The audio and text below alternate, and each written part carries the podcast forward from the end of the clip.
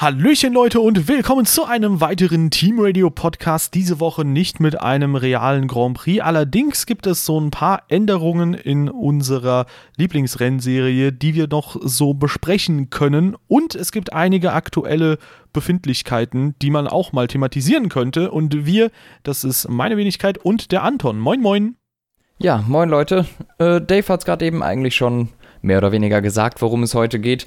Um ein paar Sachen, die sich so im Hintergrund tun und ich weiß nicht, ob man das so genau mitbekommt, aber es gibt doch erstens für dieses Jahr und auch für nächstes Jahr einige Änderungen, die jetzt gerade in den letzten ein, zwei Wochen bekannt wurden und das könnte durchaus äh, sowohl für dieses als auch für nächstes Jahr eine recht große Änderung bringen. Ja, wollen wir dann mal direkt mit den diesjährigen Änderungen anfangen? Ja. ja. Da gibt ähm, es nämlich Okay, fang du an, gerne. Ja, okay, dann fange ich halt an. Ähm, ja, es wurde verboten als allererstes für dieses Jahr ähm, weitere Öltanks irgendwie mitzunehmen im Auto, was ja im Moment mehrere Autos machen. Beziehungsweise Mercedes hat das die letzten Jahre immer gemacht, um die Ölverbrennung äh, irgendwie, um dadurch Power mehr zu kriegen. Und Ferrari hat das jetzt kopiert. Mercedes hat da zurückgerudert, weshalb Ferrari jetzt im Moment die Nummer 1 bei den Motoren ist. Allerdings ist das jetzt komplett verboten worden, denn man darf zwar über, eine, über 100 Kilometer im Rennen nur 0,6 Liter Öl verbrauchen, was man auch so mehr oder weniger äh, nachtesten kann. Da man aber im Qualifying immer nur so 10 Kilometer oder so fährt oder weniger, kann man gar nicht genau testen, wie viel die jetzt wirklich verbraucht haben, weil so genau sind die Sensoren nicht. Und daher hat die FIA jetzt weitere Öltanks komplett verboten weshalb jetzt eigentlich keine Ölverbrennung mehr stattfinden kann während des Qualifyings. Das könnte ein Nachteil für diese Ferrari Qualifying Pace sein, weshalb wir jetzt äh, Mercedes und Ferrari im Quali möglicherweise wieder auf einem Niveau sehen könnten. Ja, das wäre auf jeden Fall ein bisschen erfrischend, insbesondere weil man in Baku gesehen hat, obwohl es eine Powerstrecke ist, dass Mercedes auch von Red Bull nicht mehr so weit weg war, was die Quali-Pace betrifft. Insofern könnten die drei Top-Teams sich auch am Samstag jetzt ein Kopf-an-Kopf-Duell liefern.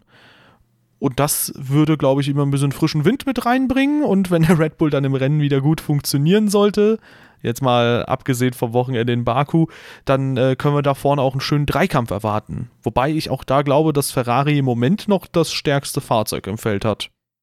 Ja, im Moment auf jeden Fall. Äh, wir können natürlich nicht genau wissen, wie sich das so in Barcelona ändert. In Barcelona werden alle nochmal einen oben draufsetzen, alle werden besser werden. Ähm, wir können daher noch nicht abschätzen, wer wird in Barcelona das schnellste Auto haben. Rein logisch betrachtet müsste es Ferrari sein, weil die einen kleinen Vorteil haben. Aber im Endeffekt kann es doch sein, dass Red Bull oder Mercedes mit irgendeiner dollen neuen Änderung kommen äh, und die überholen. Besonders bei Mercedes rechne ich tatsächlich mit Änderungen, weil die ziemlich wenig seit den Barcelona-Testfahrten überhaupt am Auto geändert haben. Da kann ich mir gut vorstellen, dass da ein richtiges Update-Feuerwerk kommt. Ja, stimmt. Einige Teams, die haben ja bis jetzt relativ wenige neue Teile gebracht. Das wird auf jeden Fall spannend werden im nächsten Rennen. Ja, ansonsten ähm, ich hatte ja immer wieder auch äh, von meiner persönlichen Sicht aus äh, gesagt, dass äh, Red Bull tendenziell äh, das stärkste Team war. In Baku hat sich dann doch gezeigt, dass zumindest der Ferrari das äh, vielseitigste Fahrzeug ist. Und dadurch haben sie das Rennen in Baku dann auch sehr, sehr stark bestritten. Ähm, aber heute geht es jetzt mal nicht speziell um das äh, letzte Rennen, das wir gesehen haben, sondern um die Formel 1 allgemein. Und da gibt es noch ein bisschen was anderes, was angepasst wurde und das wurde, glaube ich, auch schon vor Baku äh, quasi festgehalten. Nämlich unter anderem sollen die ähm, angeblasenen Flügelteile beim Heckflügel auch nicht mehr angeblasen werden. Ab dem nächsten Jahr soll das, glaube ich, geändert werden oder teilweise auch mit sofortiger Wirkung bei einigen Teilen äh, wurde das angepasst. Ähm, zum Beispiel ist Ren äh, Renault so ein Team, was halt immer wieder die Teile dann hinten angeblasen hat, wodurch man natürlich zusätzlichen Abtrieb generiert. Wir erinnern uns alle an den angeblasenen Diffusor von 2011 und ähm, das möchte man damit so ein bisschen verhindern. Genau, also Renault wird dadurch am meisten Nachteile haben. Für nächstes Jahr ist es allerdings erst, weil Renault tatsächlich auch den ähm, den, den Auspuff ein bisschen nach oben neigt und richtig direkt mit dem Auspuff an die Unterseite des Heckflügels geht. Das wird ab nächstem Jahr verboten. Ähm, Und für dieses Jahr hat die größte Auswirkung eigentlich schon wieder Ferrari und zwar geht es um Motormappings. Es man geht davon aus, dass Ferrari, wenn man gerade nicht auf dem Gas ist, mit ein bisschen Batterieleistung die Turbine der MGUH, also dieser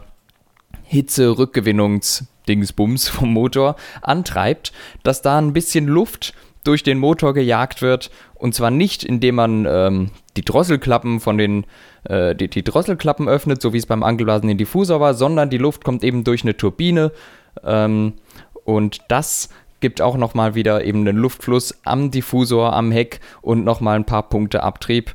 Ist ein ähnliches Prinzip wie bei Renault, nur dass man halt ähm, das zu anderen Zeitpunkten macht. Und es wurde jetzt eben verboten, besondere Mappings zu benutzen. Das heißt, Ferrari könnte dadurch einen kleinen Nachteil haben. Werden wir in Barcelona sehen, wie es da aussieht, wenn die da wirklich hinter Mercedes sind. Ähm, dann wissen wir, die Sachen, sowohl die Ölverbrennung als auch das, hat wohl Ferrari ein bisschen eingebremst. Aber ich würde das mal gar nicht so sehen. Ich glaube, Ferrari hat auch so ein sehr gutes Auto. Ja, das denke ich auch. Ähm, die Frage, die sich mir nur immer bei sowas stellt, ist, wie genau man das denn äh, kontrollieren möchte mit den Mappings, weil theoretisch könnte man ja auch sagen, okay, dann geben wir das Qualifying Mapping halt auch fürs Rennen frei, weil du hast ja verschiedene Motormodi. Ähm, da, die FIA kann ja schlecht sagen, okay, ihr fahrt jetzt alle quasi im selben Modus oder ihr sucht euch einen Modus aus und fahrt das Rennen damit durch. Und insofern könnte theoretisch auch dieser Motormodus doch fürs Rennen auch freigegeben werden und dann kann man den Quali-Modus so gesehen auch im Rennen nutzen, aber vor allem im Qualifying bringt es dir was. Im Rennen kannst du ihn auch einfach auslassen. Ja gut, also die FIA kann natürlich nachprüfen, was für Motormodi du benutzt und wie die eingestellt sind. Das können die schon so mehr oder weniger nachprüfen, außer eben bei so Feinheiten wie beim Öl. Dass die nicht so diese winzigen Mengen an Öl, die da mit reinkommen, kann eigentlich kein Durchflussmesser ähm, schnallen. Also das ist wirklich sehr schwierig, das zu erfassen. Und deshalb haben, haben die da jetzt ein bisschen eine äh, rigorosere Lösung gemacht und gesagt, ne, geht gar nicht mehr.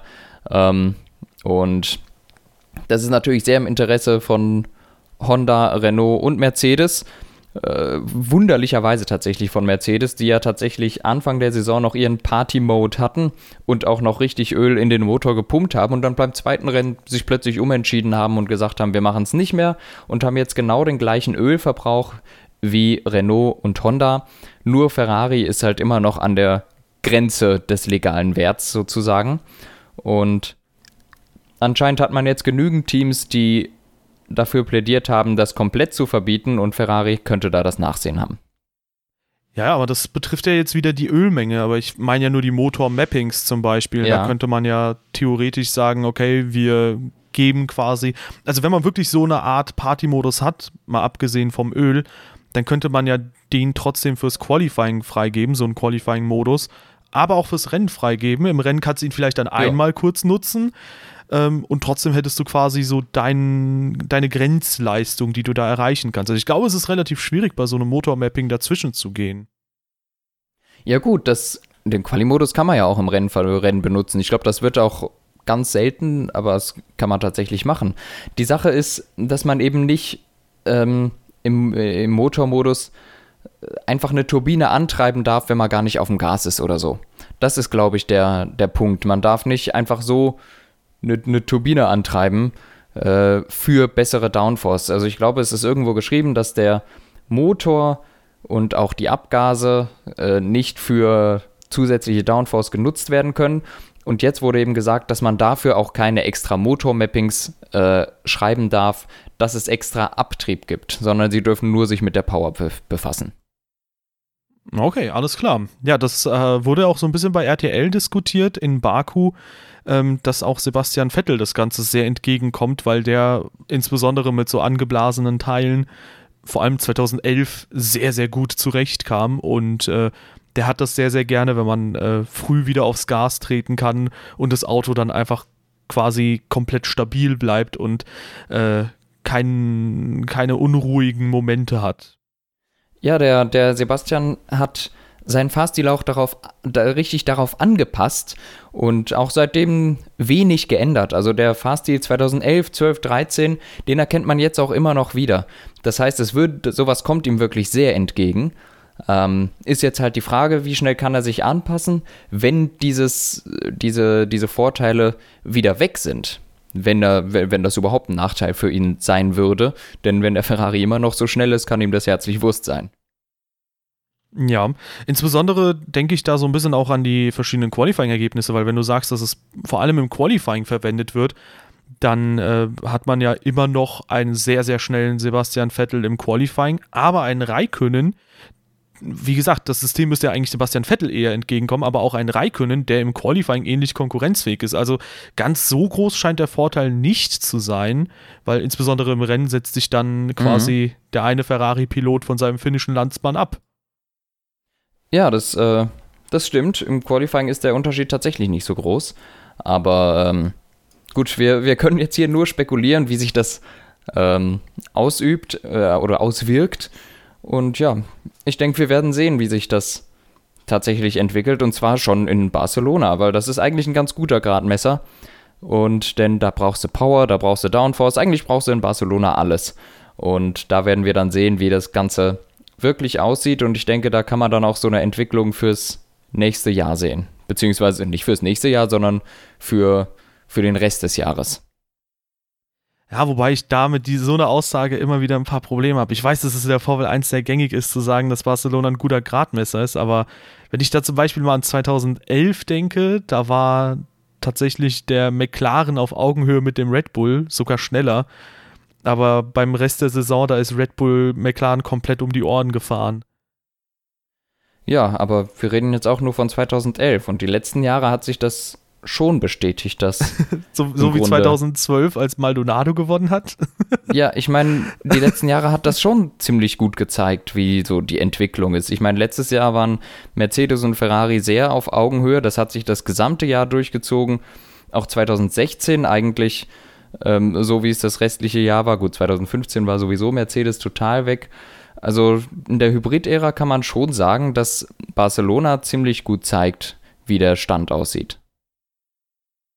Ja, ich, ich suche im Hintergrund mal nach Gegenbeispielen, aber äh, gut, egal. Äh, hacken wir das Thema kurz ab und äh, springen vielleicht nochmal weiter zu einem weiteren Thema, was sich dann vor allem auf das nächste Jahr bezieht, nämlich äh, soll die Formel 1 hinsichtlich der Aerodynamik etwas vereinfacht werden zugunsten des Racings.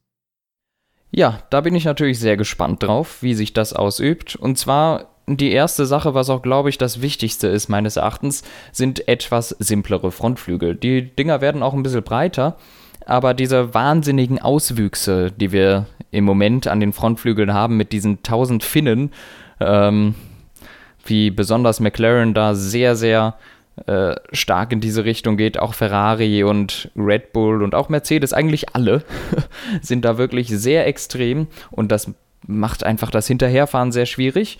Deshalb die Frontflügel werden simpler, haben weniger Platten und sollen mehr nur für die Downforce dienen und nicht dazu, äh, die Luft um die Reifen drumherum zu leiten oder an den Diffusor zu leiten in irgendwelchen Vortices, also so Luftkräuselungen sondern einfach Downforce machen.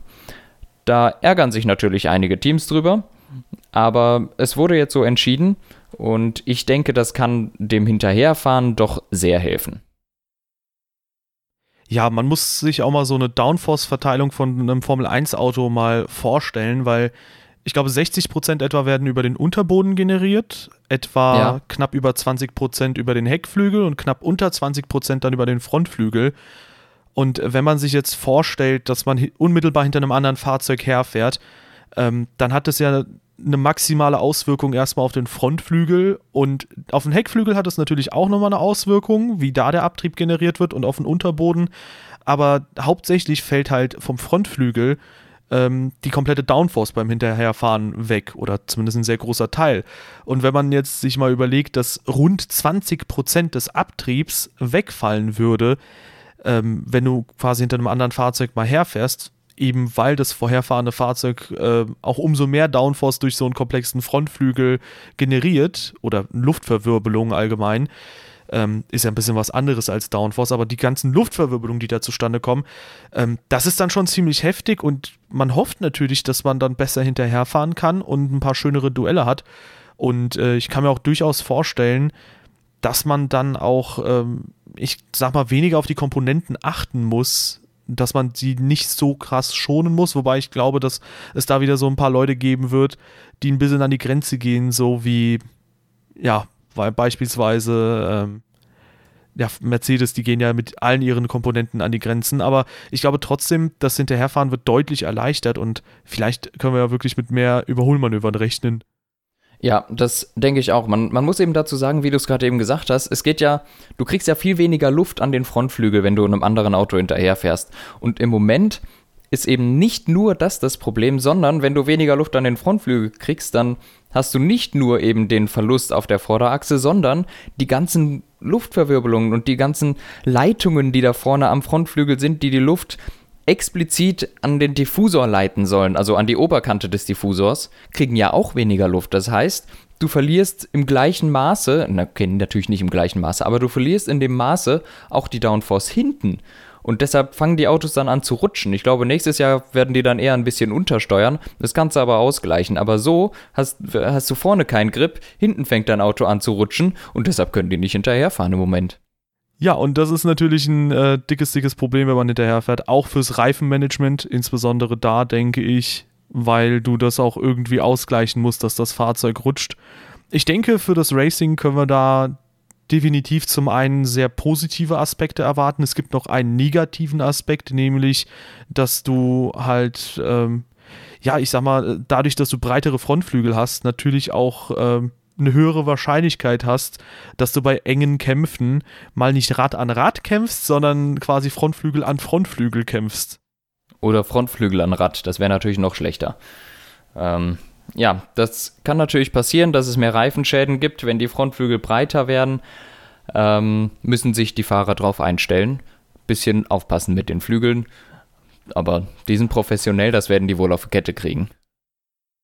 Ja, hoffen wir es auf jeden Fall denke da an so kleine Zwischenfälle. Das sind halt halt so kleine Rennunfälle gewesen, die halt ein bisschen, ich sag mal, schlimmer ausgehen könnten. Wobei, gut, da hatte Max Verstappen auch einen Platten äh, in der Situation gegen Lewis Hamilton in Bahrain. Aber selbst wenn du da halt äh, dem Gegner nochmal ein paar Zentimeter oder Millimeter mehr Platz lassen würdest, dass du auch da quasi mit dem Reifenschaden davon äh, kommst oder quasi aus der Situation rausgehst, ist dann auch ein bisschen blöd dann in manchen Situationen, aber da muss man sich halt drauf einstellen und 2009 hat es ja auch geklappt.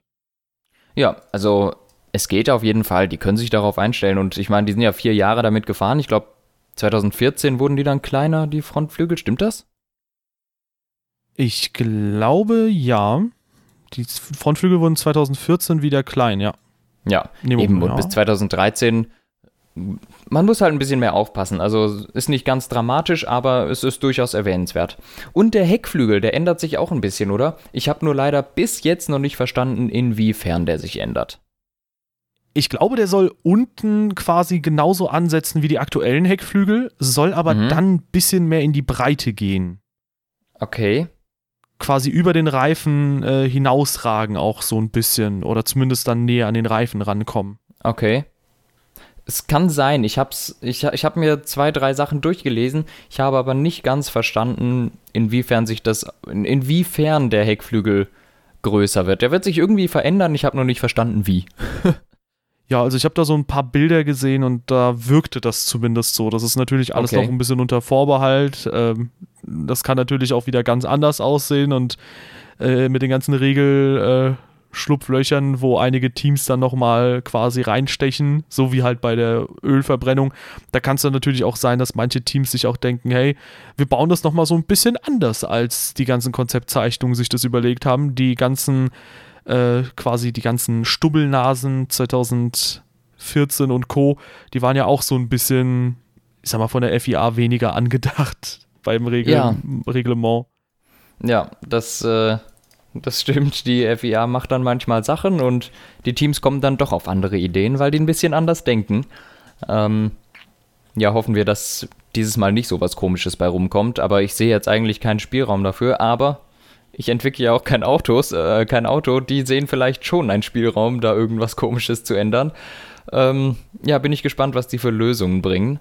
Aber ja, ich denke, optisch wird sich das nicht allzu groß verändern. Jedenfalls nicht, wenn man die Autos aus der Ferne oder so anguckt. Ich meine, wenn wir Fernsehen, dann sehen wir ja nicht die tausend Auswüchse am Frontflügel, sondern wir sehen ein komplettes Auto. Und das wird sich eigentlich nicht ändern. Ja, das ist sogar noch sehr viel unscheinbarer als das Halo und selbst das fällt zumindest in den Außenkameraansichten nicht wirklich auf. Ja, das stimmt. Man merkt es nur ein bisschen ähm, in der Onboard-Perspektive, wo sich aber ja auch was geändert hat, ne? Ja, fand ich auch ganz schön, dass da jetzt über das Halo eine Grafik gekommen ist, die zwar leider super asynchron ist, äh, wenn man mal auf die Gänge achtet und die Gangwechsel. Und die meiner Meinung nach auch ein bisschen zu groß ist, weil du hast da teilweise auch Grafiken, die noch auf die Strecke quasi abgebildet werden. Aber die Idee an sich, das Halo so zu überdecken, finde ich super. Ja, finde ich auch sehr gut. Äh, die Teams ärgern sich sicherlich darüber, weil sie gerade damit angefangen haben, das mit Sponsoren voll zu klatschen. Äh, allen voran natürlich Force India.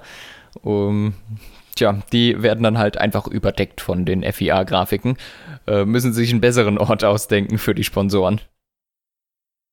Ja, ist ein bisschen blöd für die gelaufen, aber ich sag mal, vor allem für das Formel 1-Spiel, was dann auch noch kommen wird, ist das wahrscheinlich auch eine ganz gute Anregung zu sagen, okay, aus der TV-Kamera äh, könnte man das Ganze ja so lösen und dann würde auch das Halo nicht störend auffallen und es wäre vielleicht sogar wirklich nochmal besser als in F1 2017 oder so, wenn du halt diese gesamten Infos auf dem Halo hättest und sonst das Bild komplett frei von irgendwelchen Anzeigen ist. Ja, eigentlich eine äh, ne, ne sehr gute Sache. Also ich finde diese ganze, diese, wie nennt sich das, TV-Grafik, die fand ich gut. Und auch so, dieses, dieses Jahr sind es ja ein bisschen neue Grafiken. Und die ändern von Rennen zu Rennen immer welche, immer so kleine Sachen bis der Zuschauer zufrieden ist. Das finde ich sehr gut. Man, man hört tatsächlich zu, denn in, im ersten Rennen wurden, glaube ich, fast nie die Reifen gezeigt. Was, was für Reifen die fahren. Das haben sie jetzt auch schon geändert, schon zum zweiten oder dritten Rennen hin. Und man hat das Gefühl, irgendwelche Leute da im Formula One Management lesen in den Internetforen so ein bisschen mit und gucken, was, was, was sagen die Fans, was wünschen die sich. Und so werden die TV-Grafiken da auch ein bisschen dran angepasst, auch wenn sie immer noch so ein bisschen buggy sind. Also es stimmt alles noch nicht immer ganz. Ja, ich wollte gerade sagen, ich werde sehr froh, wenn nicht irgendwie immer wieder mal aufleuchtet, okay, äh, Vettel jetzt auf Platz 1 mit No Time. Mhm. sondern dass da auch wirklich mal die Zeit direkt eingeblendet wird. Das ist natürlich nur ein kleiner Versatz, aber das fällt immer wieder störend auf, weil das sind so Momente, wo dir eine Sekunde wie eine Ewigkeit vorkommt, weil du unbedingt wissen willst, was die für eine Zeit gerade fahren, die ganzen Leute. Und ähm, ja, das ist einfach so in diesem ganz, ganz kleinen Mikrokosmos, wo das dir halt wie eine Ewigkeit vorkommt. Ja. Aber gut, ähm, also das ist auf jeden Fall ein Fortschritt. Was gibt es sonst noch? Einen weiteren Fortschritt, würde ich mal sagen. Denn wir hatten äh, in den ersten Rennen ähm, ja, mit RTL quasi haushalten müssen. Ich glaube, das wird sich ab dem nächsten Rennen dann ändern. Ich Ach, muss stimmt. mir immer noch eine Kreditkarte besorgen, ähm, damit ich das Abo quasi abschließen kann. Nämlich für F1 TV Pro heißt es dann sogar noch. Ja, ja. Ähm, ja, äh, wo wir dann quasi alle Onboard-Ansichten haben können. Kann man die auch später noch on demand abrufen? Das wäre natürlich ein ich absolutes Ich meine Highlight. ja. Also ich habe irgendwo mal eine Grafik gesehen, was in Deutschland verfügbar ist. Wir kriegen alle äh, Formel 1, Formel 2, GP3 und Porsche-Rennen natürlich live, Formel 1 Replays, Formel 1 Archiv. Was wir nicht kriegen, ist Formel 2, GP3 und äh, Porsche Replays. Die werden in Deutschland nicht verfügbar sein. Ich weiß nicht warum, aber das steht nicht zur Verfügung. Alles andere haben wir. Okay, aber kann man auch wirklich dann 20 Onboard-Kamera-Ansichten auch im Nachhinein nochmal nachchecken? Weiß ich nicht. Ich hoffe, das wäre cool. genau, das ist halt die Frage, weil das wäre natürlich super für so Crash-Analysen oder so, so Boah, wie halt bei Ricardo und Verstappen. Ja, das werden echt viele, viele Daten sein. Wobei, wenn sie es nur in Full HD hochladen, geht es sogar noch. Ich meine, ja. ich, ich habe meinen Videobetrieb ja schon längst auf 4K gestellt bei mir auf dem Channel. Da werden die das auch in Full HD halbwegs hinbekommen. Wobei ja, auch RTL hat, glaube ich, in UHD oder sie planen jetzt zumindest in Stimmt. UHD ähm, zu senden, was ich eigentlich auch ganz geil fände, aber ich habe halt keine Satellitenschüssel und äh, ja, deswegen falle ich da komplett raus. Ja, also auch für euch, wenn ihr Satellit empfangt und zwar über so einen HD Plus Receiver oder so, kriegt ihr RTL Formel 1 in 4K. Ja, was auch ziemlich geil ist. Aber ich freue mich halt insbesondere auf F1 TV Pro, weil da wird man dann endlich werbefrei Formel 1 gucken können. Auch wenn die Werbeanzeigen nicht mehr ganz so störend waren in dieser Saison. Ich fand zum Beispiel das Ganze im ersten Training sehr, sehr human, wo halt überhaupt keine Werbung gezeigt ja. wurde. Gut ist es 3 Uhr nachts äh, und auf NTV, da kannst du jetzt auch nicht so Werbung abspielen wie auf Pro 7, glaube ich.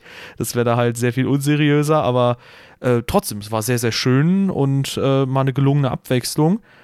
Aber ich glaube, wir begrüßen trotzdem beide F1 TV Pro. Ja, auf jeden Fall. Vor allem, da der Preis jetzt nicht ganz so schlimm ist, wie man äh, befürchtet hat. Also es ist eigentlich alles in einem machbaren Bereich und ähm, ja, ich freue mich darauf und bin sehr gespannt, wie sich diese App oder dieses, dieses ganze Konstrukt entwickelt. Ja, ich denke, dann haben wir ein paar Sachen, auf die wir uns zumindest 2019 freuen können.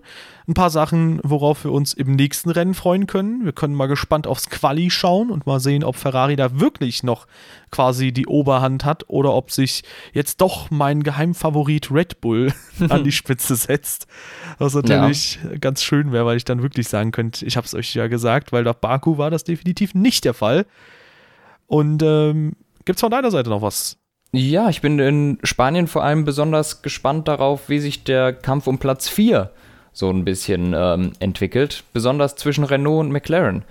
Ähm, Renault kriegt ein neues Benzin, das kriegt McLaren auch, weil die den gleichen, ähm, den gleichen äh, Lieferant haben. Äh, Red Bull kriegt das daher nicht. Red Bull fährt nämlich mit ExxonMobil, glaube ich, also Esso und Renault und McLaren haben den gleichen Lieferant, kriegen deshalb neues Benzin, das mehr Power bringt.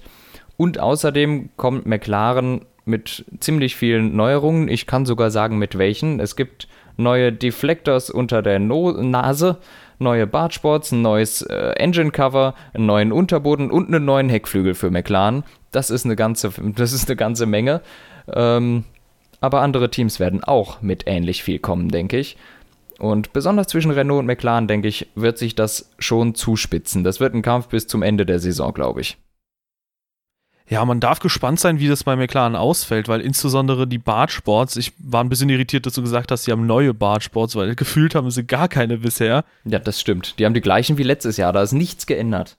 Ja, also da haben sie überhaupt nicht entwickelt und da ist halt der meiste aerodynamische Spielraum für die Designer und man hat bei Force India in den letzten Rennen so ein bisschen gesehen, was es bringen kann, wenn da wirklich mal was ist und was ist, was funktioniert, weil Force India hatte Bartsports, aber die haben äh, im Detail noch nicht ganz funktioniert am Anfang der Saison.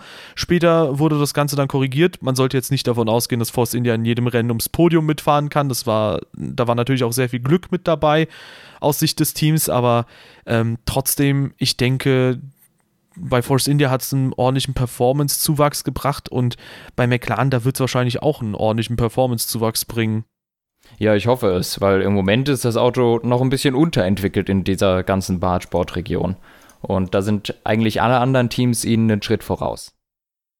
Ja, wäre auf jeden Fall wünschenswert. Ich denke aber auch Renault, die können sich da wahrscheinlich langfristig auf P4 festsetzen, was ganz schön wäre, oder zumindest wird es einen sehr, sehr langen Kampf über die Saison gesehen gegen McLaren geben, um P4 und 5. Äh, es wäre auf jeden Fall wünschenswert, weil ich mir ein bisschen auch insgeheim wünsche, dass Renault langsam aber sicher mal ein bisschen mehr Geld in die Hand nimmt und dann in Richtung Mercedes und Co. geht, weil Mercedes wäre jetzt auch nicht da, wo sie sind, wenn sie nicht ab 2014 gesagt hätten, okay, wir geben da quasi jedes Jahr rund 300 Millionen nur fürs Team aus. Ja, das hat bei Mercedes ja sogar schon vorher angefangen, und zwar mit der Entwicklung des Motors. Ähm, aber ja, Renault gibt noch nicht ganz so viel Geld aus wie die drei Top-Teams. Und vom Geld hängt es eben ab. Also muss man realistisch betrachten, je mehr Geld du da reinpumpst, desto größer ist die Wahrscheinlichkeit, dass du vorne mitfährst. Und Renault hat eigentlich die Ressourcen mit einem dicken, fetten Autokonzern im Rücken. Ja, also wenn die ein, zwei Jahre noch die vierte Position festigen können und deswegen hoffe ich halt auch, dass die da bleiben, äh, dann könnten die halt sehr viel mehr Argumente dem entgegenbringen, äh, warum man so viel mehr Geld in die Hand nehmen sollte, aus Sicht zum Beispiel des Vorstands. Wäre halt super, weil ähm, ja, Renault da ganz vorne mal wieder mitkämpfen zu sehen, insbesondere halt mit Nico Hülkenberg und Carlos Sainz, zwei sehr guten Piloten, das fände man, glaube ich, schon sehr, sehr geil. Und die Ja. Lücke, die das da zu schließen gilt, da, da bist du halt direkt als Renault-Konzern gezwungen, äh, sagen wir mal 150 oder 200 zusätzliche Millionen in die Hand zu nehmen. Wie gesagt, nur für die Chassisentwicklung ähm, und für das restliche Team, also abgesehen vom Motor jetzt mal. Weil mit 50 zusätzlichen Millionen brauchst du eigentlich nicht ankommen, weil da schließt du vielleicht zwei, drei Zehntel zu Red Bull, aber die sind dann immer noch eine Sekunde weg oder so. Klar, ja. Und äh, wo du gerade dabei bist, auch Carlos Sainz scheint ein bisschen aus seinem anfänglichen Formtief wieder rauszukommen. Der hatte jetzt schon, also es ging in China schon ein bisschen bergauf, da war er nur ein Ticken hinter Hülkenberg und jetzt das Rennen, gut, wir wissen nicht, wo Hülkenberg gelandet wäre, aber auch ohne Vergleich lässt sich sagen, dass das eine richtig gute Leistung war von Sainz. Deshalb kann man schon sagen, jetzt sind da auch zwei Fahrer, die ordentlich punkten können. Ähm, wo ja bei Carlos Sainz am Anfang der Saison noch ein paar Problemchen hatte. Ja, also für sich genommen war das eine Top-Leistung und andererseits kann man halt auch sagen, Carlos Sainz hat es zu Ende gebracht und das muss man ja auch Ja, erstmal ja. machen, damit man ein gutes Ergebnis einfährt. Ja, sicher. Ja, eine andere positive Überraschung, aber gut, Baku haben wir ja eigentlich schon eher abgehandelt, war Eben, Leclerc. Das war eine herausragende Leistung. Wobei ich da so ein bisschen irritiert bin, dass halt jetzt der Sauber-Technikchef entlassen wurde oder dass man sich zumindest getrennt hat. Ja, vielleicht sind solche Entscheidungen schon davor getroffen worden oder so. Das, da habe ich ja keinen Einblick dahin, wann genau die Kündigungspapiere unterschrieben wurden. Ja, das wäre halt sehr lustig, dass man sich, wenn man sich so vorstellt, ja, äh, wir holen den Baku, sagen wir P6 und dann so, ja, nein, nein, nein, nein, nein, Moment, komm wieder zurück, komm wieder zurück. Ähm, aber ja, sauber muss wissen, was für sie am besten ist. Ähm, hoffentlich wissen sie auch wirklich, was für sie am besten ist, weil das Auto performt im Moment wieder ganz gut und meiner Meinung nach gab es da jetzt aus der Retrospektive, wobei im Nachhinein ist man immer schlauer, weniger Handlungsbedarf. Ja, gucken wir mal, wie es in Spanien aussieht. Ähm, da rechne ich eigentlich nicht mit so einem starken Saubers wie in Baku, aber ich lasse mich sehr gerne überraschen. Und ich glaube, wir haben damit eigentlich alle unsere Themen abgearbeitet. Sehe ich das richtig? Ja, ich würde aber nicht ganz zustimmen. Ich glaube nämlich, dass in ähm, Spanien doch durchaus verschiedene Teams ganz konkurrenzfähig sein können. Pascal Wehrlein hat ja letztes Jahr mit dem 2016er Ferrari-Motor auch Punkte geholt für Sauber dort. Das stimmt. Also warten wir mal ab. Ich denke, man kann gespannt sein. Na gut. Ja, dann äh, schließen wir den Podcast für den heutigen Tag. Also Leute, ähm, ihr wisst Bescheid, 2019 erwarten uns einige sehr schöne Regeländerungen. Ich glaube auch für diese aktuelle Saison, äh, das wird der Spannung dann sehr zuträglich sein, das Ganze, was beschlossen wurde. Äh, und wenn euch dieser Podcast gefällt und ihr den unterstützen wollt, könnt ihr ja sehr, sehr gerne ein Däumchen nach oben dalassen, eine Bewertung dalassen auf iTunes, YouTube oder Podcast Addict oder wo auch immer ihr das Ganze hört. Und ähm, dafür wären wir euch sehr, sehr dankbar. Ebenso könnt ihr unseren Discord-Server besuchen. Da sind ähm, sehr, sehr viele Motorsportbegeisterte Leute. Und ähm, ja, außerdem haben wir auch noch Twitter und Instagram, wo wir auch hin und wieder euch über verschiedene Sachen informieren. So auch wahrscheinlich über diesen Podcast. Ja, das werden wir vielleicht tun. Und damit verabschieden wir uns für heute und ich denke, wir hören uns nächste Woche. Ja, bis demnächst. Tschüss.